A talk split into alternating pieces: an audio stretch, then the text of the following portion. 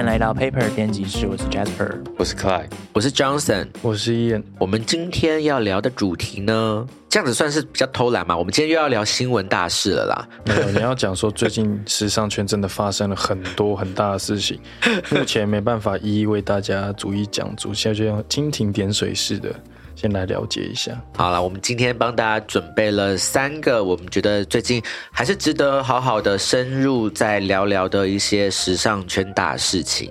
那我们就先从第一个开始。第一个要跟大家分享的就是 Meta Birkins 这一件事情。嗯，然后呃，这件事情它其实就是一个 NFT 的一个艺术作品啦。那我们先跟大家简单的介绍一下这个故事的来由到底是什么。嗯，在二零二一年底的时候，有一个美国的艺术家，他叫 Mason Rothschild。就是梅森罗斯柴尔德，他以一百件名为 Meta Birkins 的数位影像创作在 NFT 的平台上公开贩售。这个 Birkins 就是铂金包的那个 Birkins，对不对？对，嗯。那起初一件作品的售价，它是卖以太币啦，那大概折当时的美金大概是四百五十美元。嗯。然后后来就是二次炒作的价格，就是曾经有炒高到四万七千美元一个，哇，直接多两个零哎，对，然后比一个普通的铂金包还要贵非常多。一个普通的铂金包的价格大概是九千块美元。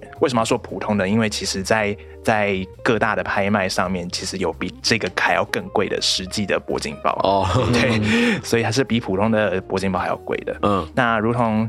其名就是 Meta Birkin，它就是采用了爱马仕非常经典的铂金包的外形。那在二零二二年初的时候，爱马仕就向 Mason Rothschild 就是提出了控诉，嗯，认为他的创作严重侵害了爱马仕的权益。嗯嗯。那在过了一年之后，今年的二月，这个案件终于在纽约正式开庭审理。经过了很多天的审议之后，最终陪审团在。Meta Birkins 的这个问题上，就是选择跟爱马仕站在了一起，然后认定 Meta Birkins 就是侵犯了爱马仕的商标权。嗯，爱马仕在这场官司里面就是获判了十三万三千美元的赔偿金，因为他 Make Up Birkins 的这个系列创作，它有注册一个网域的名称。对，那这个两万三千美元是网域名称抢注的这个赔偿金。嗯。哦，然后另外的十一万美元是这个艺术家从 Meta Birkins 的这个创作里面所获得的利润，包括第一次的销售跟四百五十美金的这个销售，跟后续就是二次销售，他可能可以在从中抽取部分的利润，我记得好像大概七点五帕还是多少的利润，这样子的金额总共是十一万美元要赔给爱马仕，就是他获得利润全部都吐出来的意思吗？对，但是呢，Mason Rothschild 他还是打算继续要上诉。嗯。所以在未来几个月后呢，如果在高等法院有再继续受审的话，就是这件事情可能还不会就此这样子落幕。嗯嗯，对，跟大家稍微科普一下，Mason Rothschild 的这个名字。嗯，大家听到 Rothschild 可能会蛮有点小震惊，就是他是罗斯柴尔的，罗斯柴尔的就是美国最有钱的一个家族。嗯，对我当初看到这个 Rothschild 的时候，我想说，哎。他是 背后应该是一个很很强大一个人撑腰的一个艺术家，所以他才要决定要继续打官司。对对对对对，我想说，哇，这是一个 这是一个非常非常世纪的一个官司，这样。但后来后来才发现，原来其实就是这只是他的一个算是艺名而已。哦，对，他的本名叫 Sony Estable。嗯嗯。Mason Rothschild 就是他的算是艺名，而且呢，他这个他这一系列的 Meta Birkin 的创作其实并不是出自于他的手，他后面其实是有一个创作团队。的，嗯，帮他操刀这些。团队，对对对对，所以他是一个有组织架构的一个创作的意思，嗯。嗯。呃，Mason Rothschild 他们那边的说法呢，还想要继续提出上诉嘛？所以罗斯柴尔德他那边的律师是在说呢，就是这一次审理的这个法官，他们认为他有蛮严重的技术性的失误，然后影响了这一次的判决结果。什么样的失误啊？就是这个审理的法官。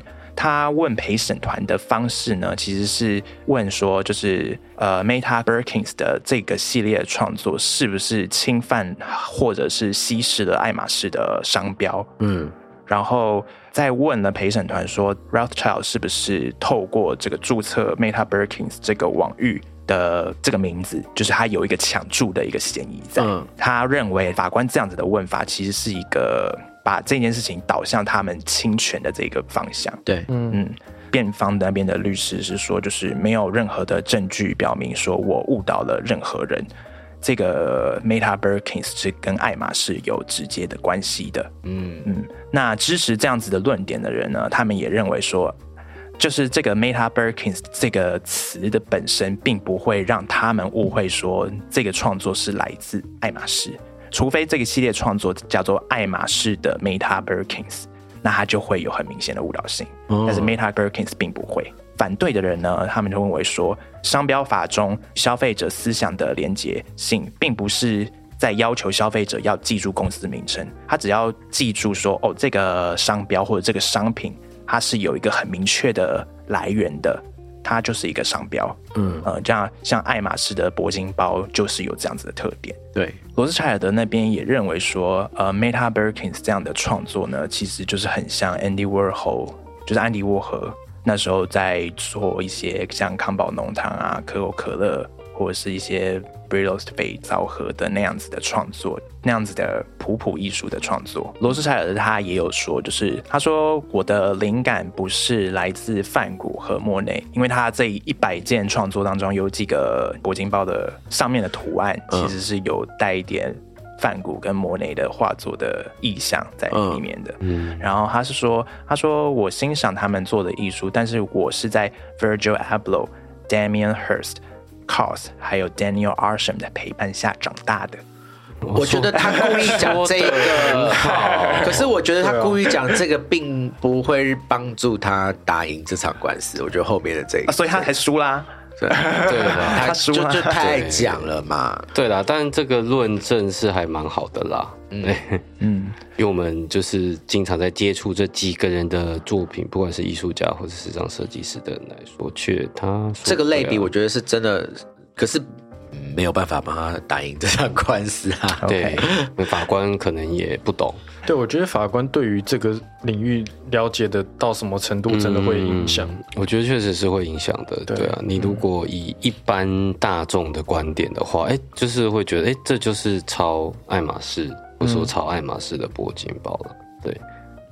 但对他这边提出，呃，比如说像，嗯，好，Daniel Ashen，好，我们举一个例子，嗯，对，因为 Daniel Ashen 近年有非常多的创作是用宝可梦，对或者是用呃，米老鼠，对米老鼠，然后还有那个宝石游戏王游戏王对，游戏王也有去再创作，说是在创作，但那个原先的那个来源，或说我们说 reference 是非常明显的。任何一个对这些，比如说米老鼠或是宝可梦有印象的人，都会绝对会看得出来，这就是直接用它里面的元素。对，但好像也没有人说 Daniel 阿选抄袭嘛。我觉得他会提这几个人的名字，就是想要表示说他们这样做，可能他们创作的路上有大大小小的官司也都有打，对对对但他们都是非常 established 的艺术家，嗯，所以他就是可能想要把这个什么艺术里面的挪用啊、恶创拉进他的讨论范围，来替自己拉抬一些优势。所以爱马仕到底在争什么？我想先讲一下我对这件事情的看法。好，我觉得他的这个创作，单就创作图像本身，我蛮认同他是说他把他这个创作跟 Andy Warhol 跟他所说的那些艺术家做类比的。嗯我其实是蛮认同的，就是这样的创作，他可能是一个致敬或者什么的。嗯，但是我觉得最大的问题是他把这个创作这一系列创作用了一个 Meta Birkins 的这个名字去包装它。嗯，如果他今天不是叫 Meta Birkin，他可能是另外一个名字，可能是我致敬的什么资本主义或者什么之类的，嗯他用另外一个主题去包装，取叫 Meta Baby 好了，这样爱马仕还会告他吗？就觉得好像对我来说是是很 OK 的。嗯我懂。那爱马仕它其实，在真的，它其实因为它就叫 Meta Birkins，那其实爱马仕一直以来，它就是从 NFT 这个东西广泛的出现了之后，他们其实也一直有在研究要怎么将他们这个品牌给带入到 Web 三的这个虚拟世界里面，嗯，然后去发行他们自己的 NFT。可能是跟商品的结合，或是什么样子的形式，但这一直都是他们在品牌自己私底下的一个讨论当中，还没有正式的去让它实践。但是罗斯柴尔德呢，他就先把这个 Meta Birkins 的这个东西给做走了。所以其实对爱马仕它本身的未来的一些规划什么的，可能都受到了蛮大的影响。哦，嗯，所以爱马仕它在争的东西其实是这一件事情。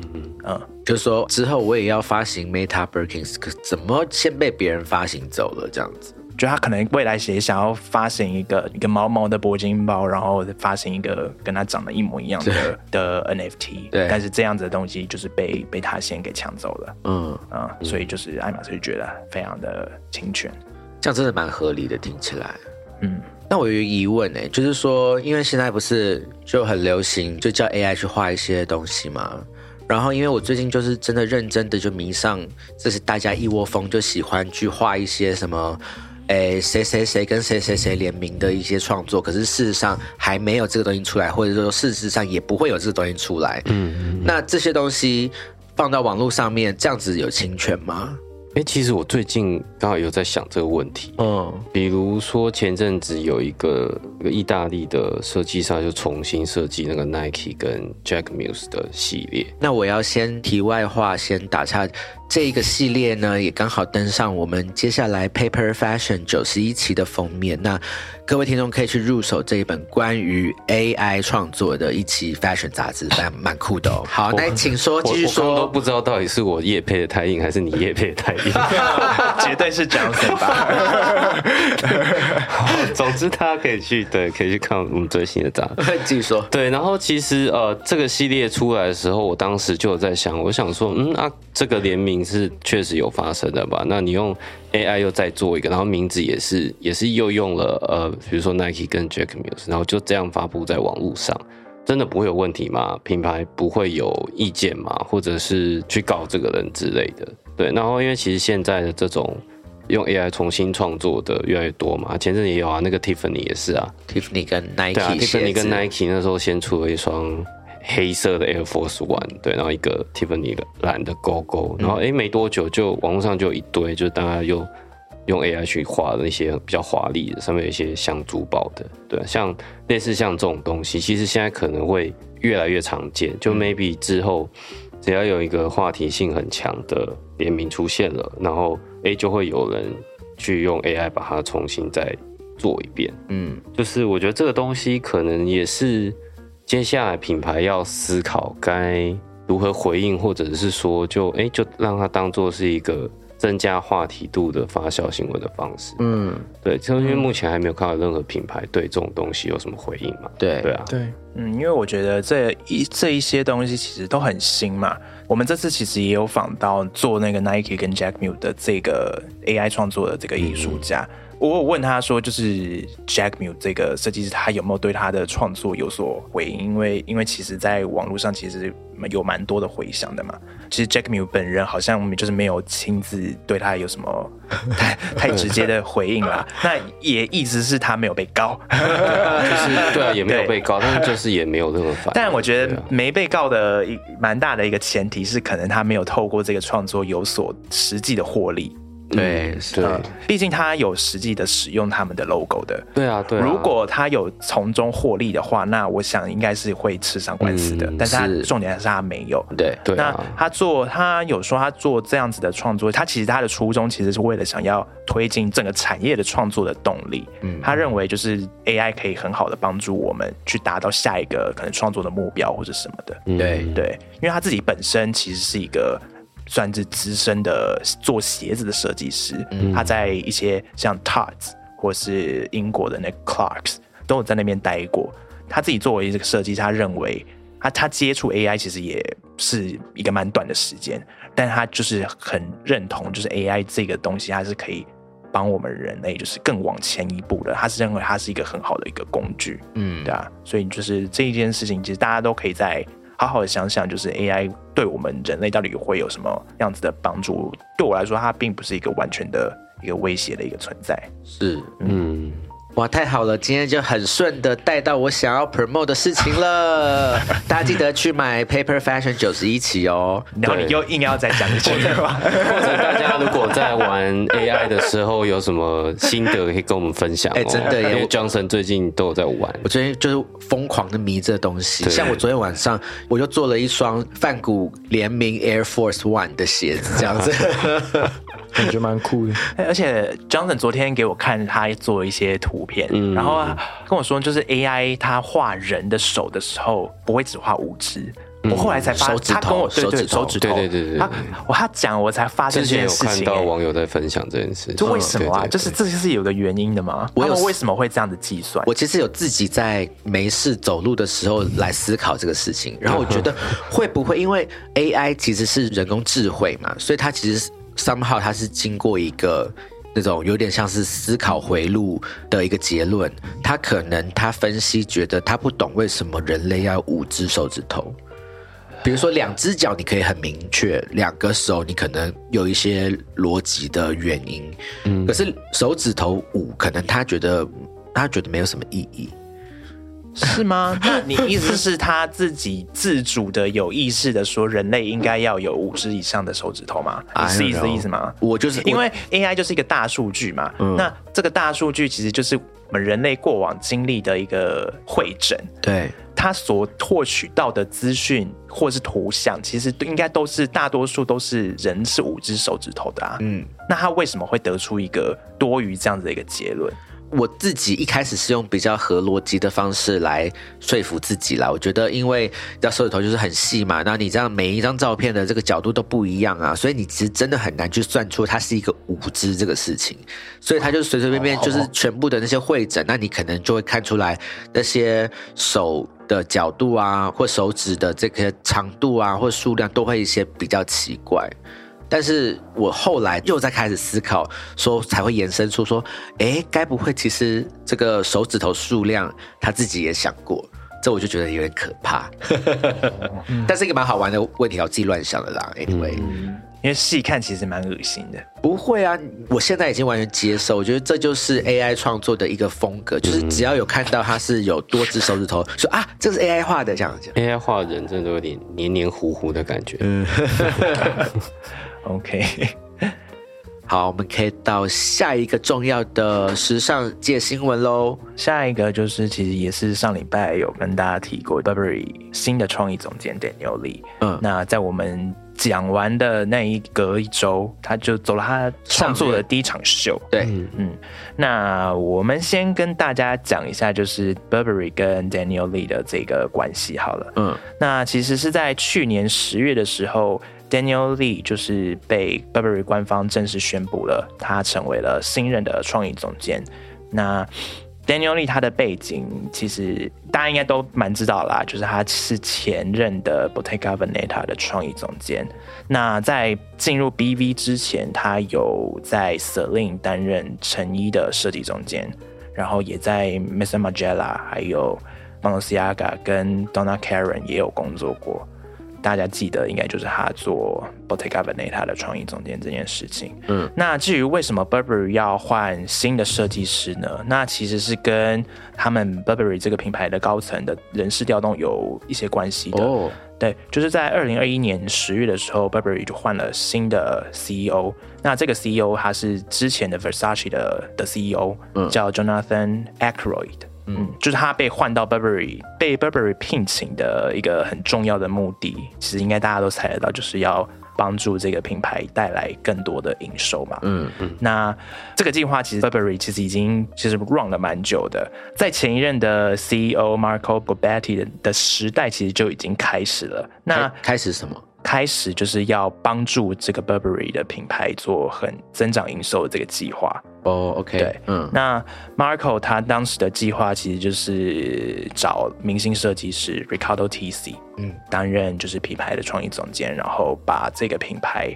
开创一个比较没有在接触的一个新的、更年轻的一个消费的市场。是嗯，因为这个 Burberry 他在 Ricardo Tisci 之前，前一任创意总监 Christopher Bailey 他在这个品牌已经做了十多年了。对，那其实已经为这个品牌奠基了一个蛮经典、蛮固定的一个形象。嗯，那他们想要更多的营收，意思就是他们要翻转这个形象，让它变得更新，他们才人才会想买他们才会有新的收入嘛。嗯，对。那 Ricardo Tisci 他确实有成功的为 Burberry 带来一些新的、更年轻的一个感觉，但是其实并没有他如他们所料的，就是引起得到太多的收益啦。对，对，虽然有成长，但是这个成长就是相比于其他的品牌来说还不够。还不够。对，嗯那所以就是他们就决定要换掉，就是连同这个 CEO 一起换掉，对，换掉，然后然后贵州东换呐，嗯，不是这样说，哇，哇，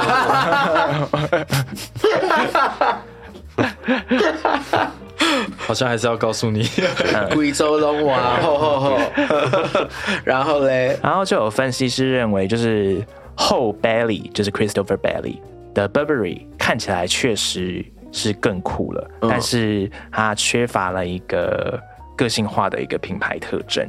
他们认为是这是目前 Burberry 蛮需要立即改变的一件事情。嗯，对哦，意思是说，大家想要消费买某一样精品商品，是因为它比较有个性化的品牌特征吗？是这个意思？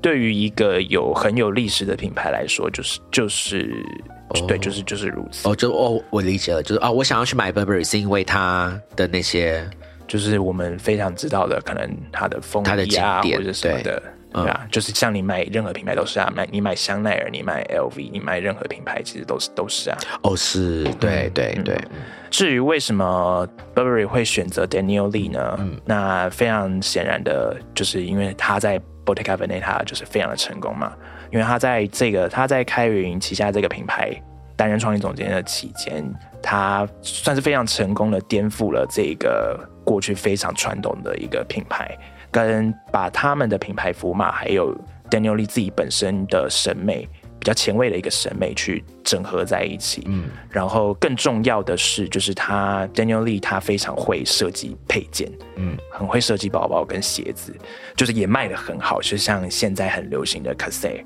或是一些其他的包，或是 BV 的方头鞋，嗯现在也都是很多人在穿的。对，那其实 Burberry 在过去其实一直都没有很参透这样子的一个市场，嗯，因为 Burberry 是少算是少数就是奢侈品牌里面比较以卖衣服为重的一个品牌。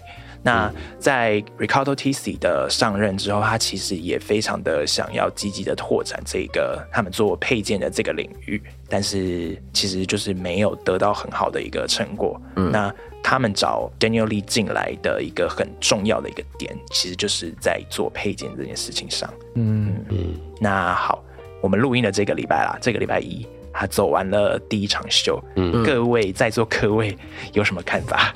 不，他不是说就是非常擅长做这些配件嘛？可是我看完以后，就是配件，我我还没有看到我会注意到的单品，哎，嗯，还是说我没有注意到而已？呃，好，我先说整体好了，对，因为我也是有认真看了一下，嗯，它其实加了很多元素啦，就是第一个，他这个系列它想要强调，是他觉得说，呃，Burberry 他本来是做风衣出身的吧，那风衣这个东西本来就是要让大家在户外活动，一开始是为了保护战场上的士兵，对，对，那后来是让大家在户外活动而穿的，对，所以他想要强调那个户外的那个感觉，但他也说这个户外感觉不是说一定就是一件风衣来表现，他是说是一种温暖的感觉，对，一种暖心的，呃，受到保护的那种感觉，对，那所以他在这个系列，他比如说他有做一些人工呃人造皮草，嗯，皮草的东西很多啦，但都是人造的，先先强调一下，对。对，然后他其实有做一些呃人造皮草的手拿包，对，嗯。整体的话是我看起来是觉得好像跟印象中 Burberry 不太一样了，是。对，但其实我这边所说的印象中的 Burberry，其实我指的是 Christopher Bailey 的 Burberry，哦，对，因为其实 Christopher Bailey 他在 Burberry 的十几年，他真的我觉得打了一个蛮好的基础啦，嗯，对，他的那个整体的形象就是 Burberry 风衣，然后有一点，他也是有一点知性跟艺术还有文学感的东西，它都蛮常用的。对、嗯。对，就是说，如果要要问我的话，对我来说，印象中的 Burberry 应该是哪样的。对啊，Ricardo TC 这个先这这部分先不谈，是跳过黑历史，对，我 Ricardo TC 他，我我我觉得他是想想要让它变得潮一点、酷一点啦。嗯。对，但是我觉得他本身的擅长的东西还是跟 Burberry 这个品牌调性不搭啦。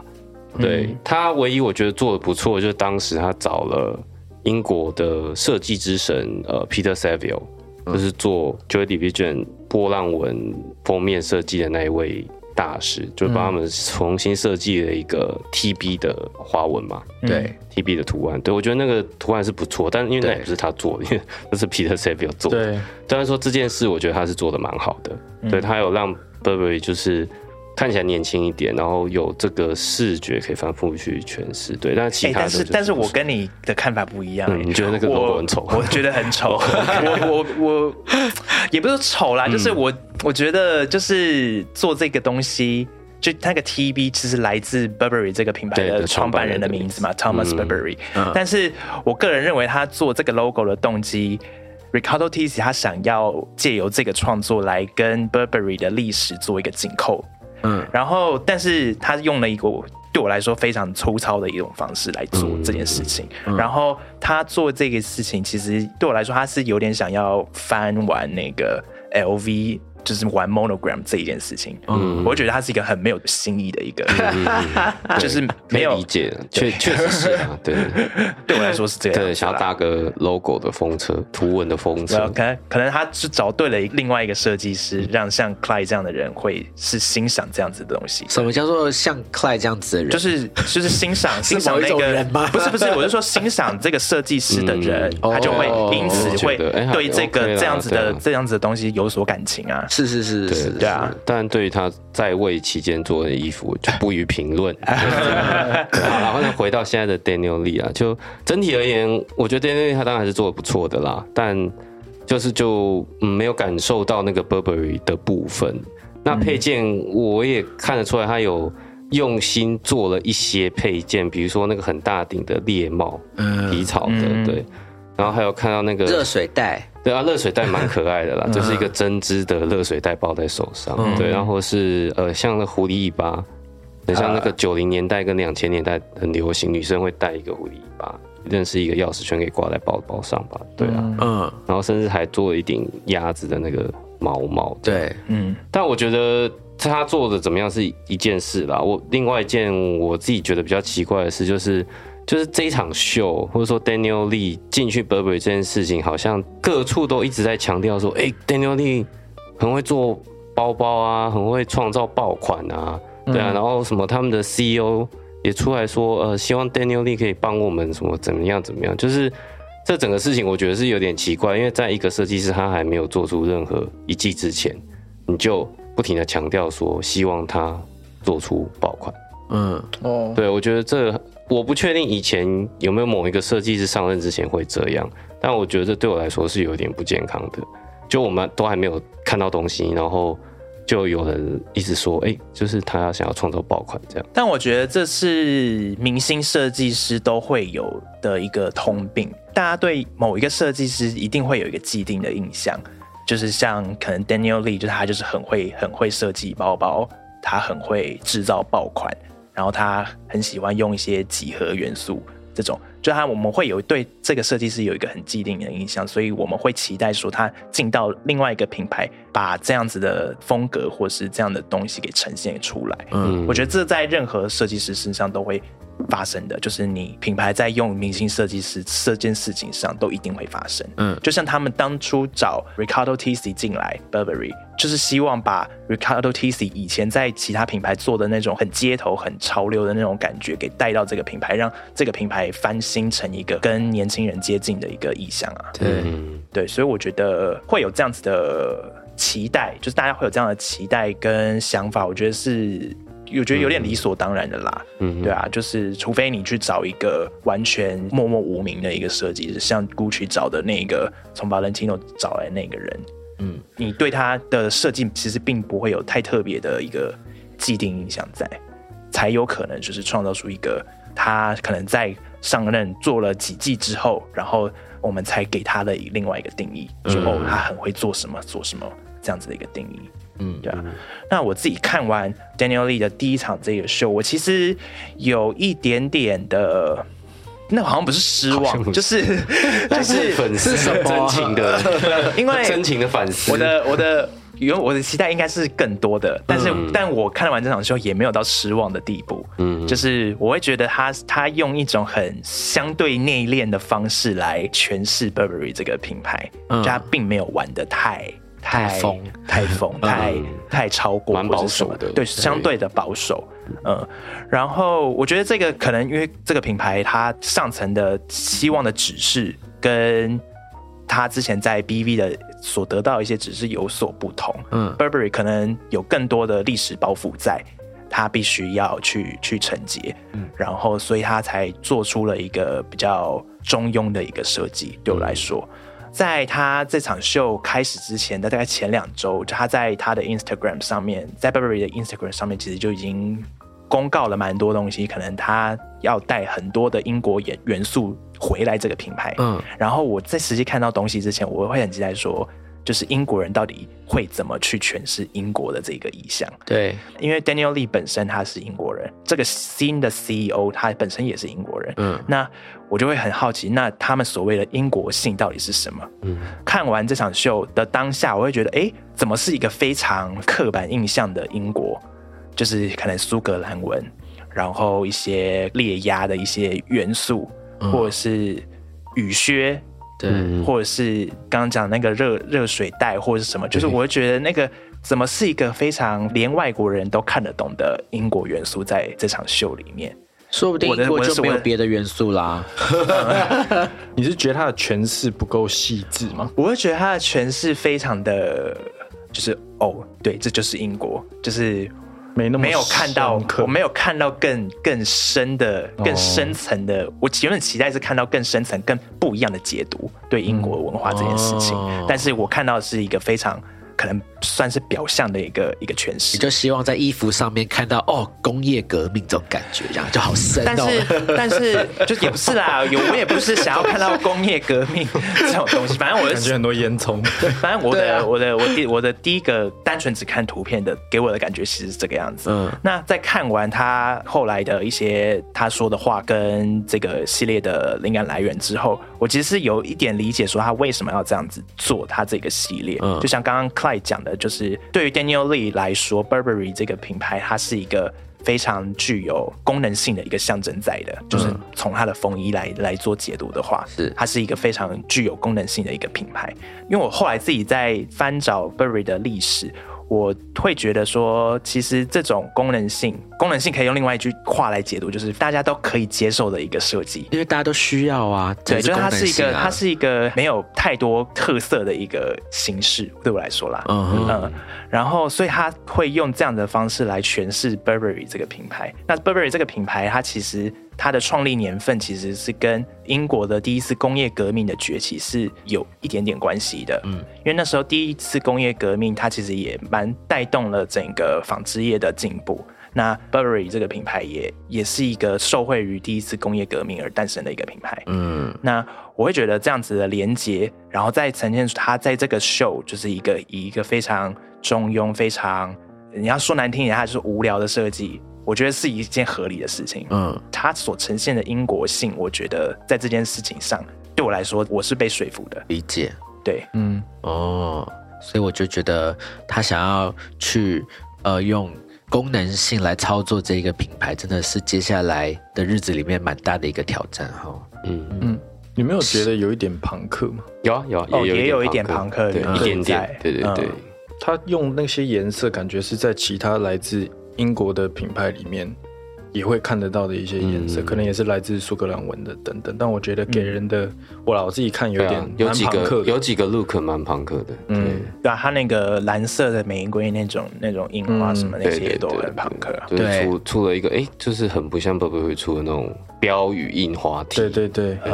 对，呃一些搭配上面还有哦，这次还有那个鸭子的满版的印花，哦，对，对，就有对有一种就是很普普艺术风格啦，嗯，对对，有点像是以前 Ralph Simmons 在 Kevin Klein 时期做的东西懂的对。感觉。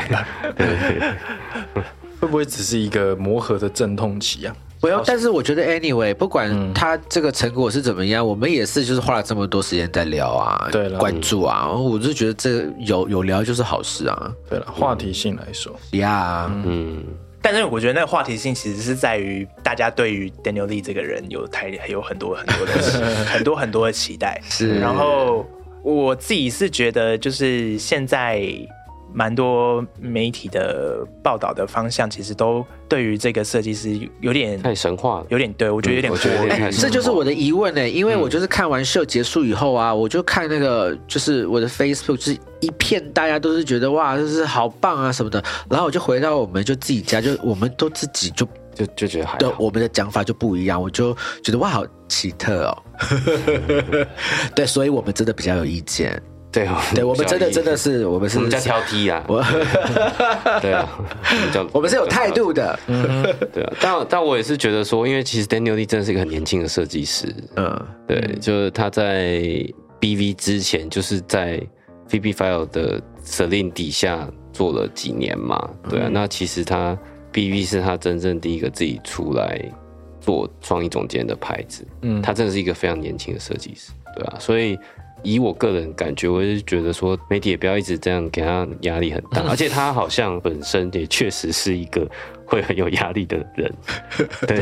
怎么说？因为我之前有看一些他的报道，他有说过他在 VB Philo 底下做的那六年，他其实做的非常用力，嗯然后他觉得自己很像被掏空了。哦对，就是他给自己很大的压力，他也很认真在做，因为他从一个就是一个新人，他也是做到了 VB Philo 底下的首席的成衣设计师嘛，嗯。对他给自己的压力，对，然后那个时候因为刚好 VB Philo 要离开 Celine 了嘛，旧的 Celine，然后他就想说，哎、休息一下，对，然后就、就在这个时候，他接到了那个 BV 的邀请，嗯。对对，然后 BV 的第一场秀秀后，他有说他其实紧张的要死。对对对，他他其实是，我觉得他是那种会给自己压力的人，嗯，就是会很紧张，或者是就整天在想这种事情的人。嗯，对，那我猜他这次 Burberry 这第一场秀，他自己应该压力蛮大的。一定对我猜应该是这样，所以就希望大家不要再给他太多压力。他其实是个很不错的设计师啊，对啊，然后也没有必要就是一直给他太高的期许，这样对啊，我是我个人这样觉得啊，个人还是蛮期待他之后再继续做 Burberry 嗯，的、的这一件事情，因为我觉得他他在 BV 确实做的，我觉得是做的越来越好的。因为我其实在他第一次做 BV 的那一场秀，我其实对他的设计其实还是还好的。就对我来说，他所用的一些设计的方法，我会觉得好像没有我印象中的，就是这种奢侈品牌的一个高度的感觉在。嗯。我我自己的个人意见啊，那时候，嗯。后来越看，就是我会觉得他这个这个设计师其实是非常有主见的一个设计师，嗯。那他也算是蛮敢做的一个设计师，嗯，那我自己是对他在 Burberry 的未来是还是还算是期待的，是，对啊，而且我已经开始考虑要买那个它的配件了，所以我觉得至少是 你有没有看到？你不是说每天的东西吗？你也买什么？买个买个屁啊！看，当然一定看不见啊，因为这个配件还有有大有小啊，就是比如说一些项链啊、什么戒指啊、什么之类的，我就是已经开始要研究了，只是现在网网络上面也看不到，然后秀上也看不到这些小 detail，非常期待。好的，好，那我们接下来来第三个新闻，第三个新闻其实也是跟创意总监的有关的一个新闻了，哦就是 Louis Trouter 他要去了另外一个品牌叫 Carven 的一个品牌。哦，他是谁啊？那这个 Louis Trouter 他其实就是前阵子刚离开 Lacoste 嗯的设计师，嗯那他有除了做 Lacoste 外，还有做 Joseph。他前阵子离开 Lacoste 的时候，我自己个人是蛮伤心，蛮伤心的，因为我觉得他做 La，他把 Lacoste 这个品牌做的一个蛮好的一个翻新了。对啊，然后有一个有一个蛮蛮新的意向，而且是会让人想要花钱购买的一个一个新的感觉。我就有去买。哦，真的、啊、哦，你买什么？polo 衫。哦，哦，好，哎 哎呦，干嘛这样？说，还是一个很很很经典的 Lacoste 的东西。但是因为它的那个色阶实在分的太细了，所以我可以在那边找到我要的粉红色，哦，所以是怎么样的一个粉红色？就是一个介于粉红色跟肉色中间的我没有，我没有想要，我没有想要听，我觉得太琐碎了。就是很难找嘛 Anyway，我反正找很久啊反正反正我们接下来会跟大家来介绍一下 Lacoste 这个品牌啦。嗯，因为其实是我们之前有收到一个听众粉丝的指定是，对对对，就是希望我们可以介绍一下这个品牌。他说，哎，好像也不错，就是大家对 Lacoste 这个品牌应该认识的蛮少的。嗯对，除了看知道它的 logo 是一只鳄鱼之外，对。那下个礼拜我们就会跟大家稍微介绍一下这个品牌它的一些历史啊。跟一些我们的一些看法或是什么的是哦呀。如果你们有听众有一些想要我们做的主题，也可以也可以私信我们，或是跟我们留言，我们或许就会做，或许 什么时候变成或许啊？我一直说 为什么都会做啊？或许好了，听众踊跃留言给我们哦。好了，以上就是我们今天的节目 Paper 编辑室，我们就下礼拜见喽，拜拜拜。谢谢你收听我们的节目，欢迎给我们五星推荐，留言告诉我们你的想法。想知道更多关于艺术、设计与时尚的内容，欢迎订阅我们的 Paper 系列杂志，或是追踪我们的官网、IG 和 FB。那就下周见喽，拜拜。